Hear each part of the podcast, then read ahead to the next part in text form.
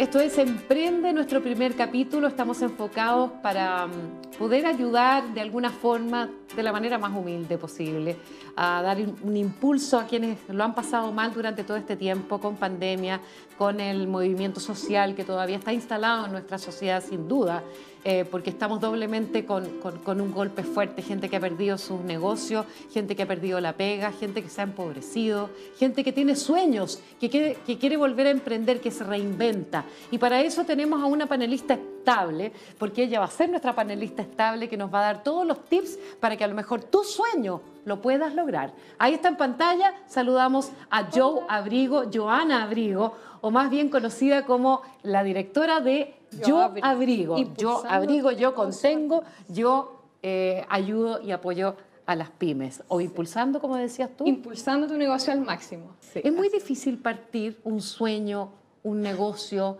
para tanta gente que hoy día lo está pasando mal y que tal vez Rigo es un referente. Hecho que como la pandemia tocó tan fuerte y tan duro, eh, muchos chilenos decidieron emprender.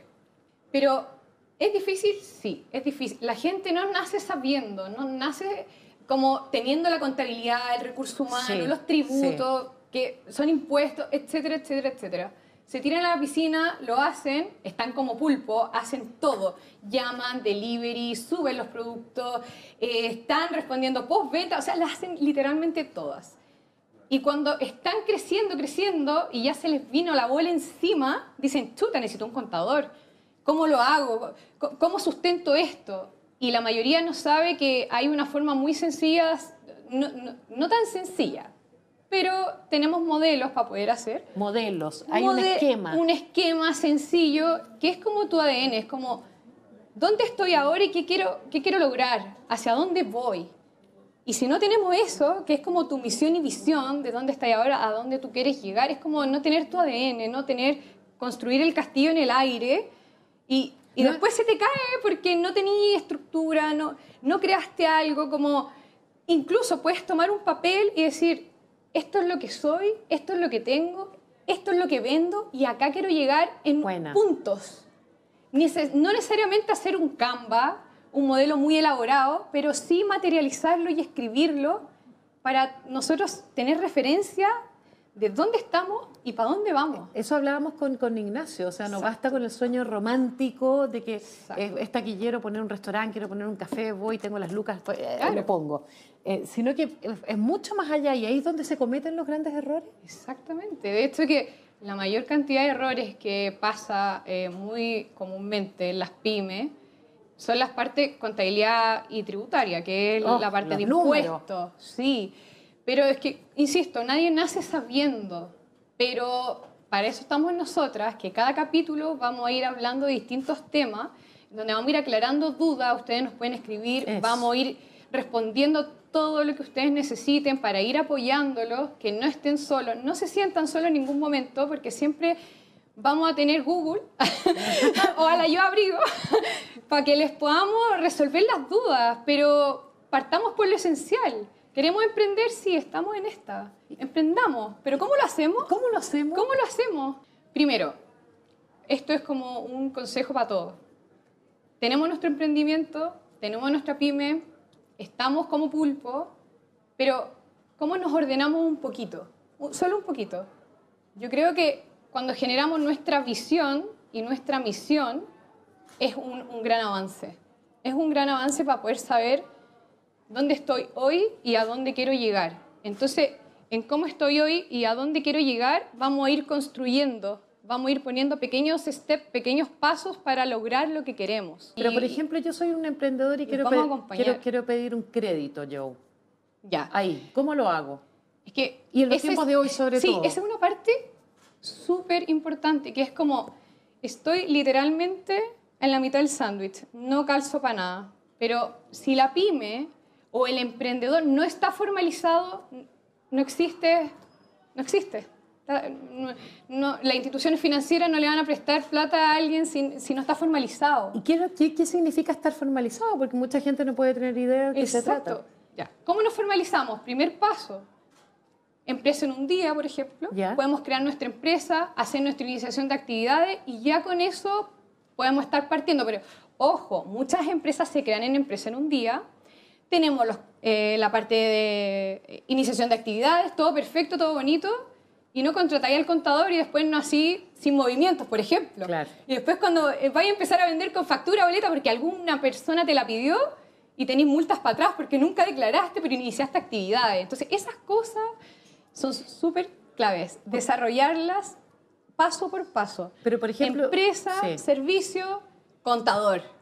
El contador es fundamental. Sí, por favor, contador. Pero esta, esta, esta- esta pyme, me, porque hablaba, por ejemplo, Ignacio, el dueño del Lusitano, donde estamos Exacto. hoy, eh, hablaba de que él tenía, por ejemplo, 16 millones para cumplir su sueño y era imposible.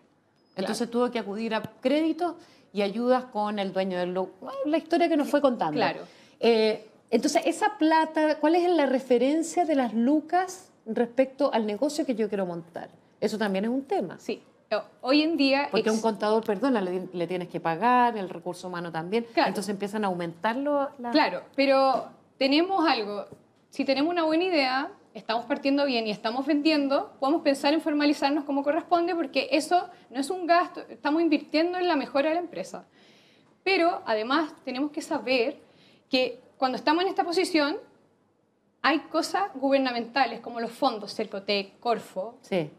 los FOSI, que nos ayudan a tener ingresos para poder invertir y crecer y formalizarnos mucho mejor. Entonces, también podemos, si no, no calzamos para el banco, quizás podemos intentar pedir eh, fondos a Cercotec, fondos al FOSI, que son para ideas un poco más pequeñas, Cercotec después cuando ya estáis un poco más formalizado y queréis comprar más equipamiento, tener un e-commerce, y después ya pasamos a la otra escala, que son muchos más recursos, que es la parte Corfo y podemos también partir de esa, de esa base. Pero insisto, como que todo lleva, a- una cosa lleva a la otra, entonces tenemos que estar formalizados. Eso es un gran paso. Tenemos que saber dónde estamos hoy y a dónde queremos llegar, segundo gran paso. Y el otro, tercer gran paso es cómo, si tengo poco dinero, ¿cómo consigo más? me consigo un socio, le pido plata a un banco o le pido plata a una institución como Corfo o Cercotec. ¿Cómo lo hago? Pero eso todo va a depender de el cómo estoy yo hoy y con los otros pasos anteriores que yo dije. Sí, ¿Y dónde entra el marketing en un emprendimiento, Joe? El marketing es como cuando tú generas tu misión y visión, o sea, tiene que ir como de la mano. Pero el emprendedor o la pyme, la señora que nos está viendo en la casa, quizás ni siquiera sabe lo que es el marketing o, o lo escuchó por ahí Exacto. en algún lugar. Exacto. Pero en palabras resumidas es cómo me muestro y cómo me vendo. Pero hoy tenemos que ver que el marketing sí tomó un protagonismo importante, súper relevante, pero también quiero explicar que muchos emprendedores y muchas pymes piensan que eso es un gasto, una pérdida de plata. Y yo les digo todo lo contrario, eso es una inversión. En términos sencillos, necesitamos vender y mostrar, necesitamos una vitrina, puede ser, tenemos un montón de las redes sociales, Facebook, Instagram, que Instagram es la gran vitrina Sí. que tenemos hoy. Sí. Yo ya no, a mí no me sirve solamente que tú vendas un producto, sino que ese producto me entrega un beneficio, pero también ese producto impacta o no impacta. ¿Quién lo fabrica? Entonces, esas cosas son súper importantes y relevantes hoy. Yo prefiero pagar un poco más por algo que contamine menos. Y eso también es marketing. Sí, pues eso también Eso también es Exactamente, sí. Sí. Joe ha sido pero tremendamente didáctico, pero a ver, todos estos tips están en nuestra página web. Sí, pueden descargar el modelo de negocio, pueden eh, ver la introducción de qué es, cómo se forma, eh, van a tener el esquema de cómo hacerlo en simples pasos. Son nueve pasos, Nueve. nueve pasos. Entonces, ¿dónde se enfoca? La parte comercial, la parte de distribución, la parte de business, del dinero, de cuánto vamos a ganar. Y después vamos a pasar al, al- como la plantilla en cómo lo puedes hacer y después están los beneficios que tiene hacer el modelo, que son un montón de beneficios y que tenemos que hacerlo sí o sí.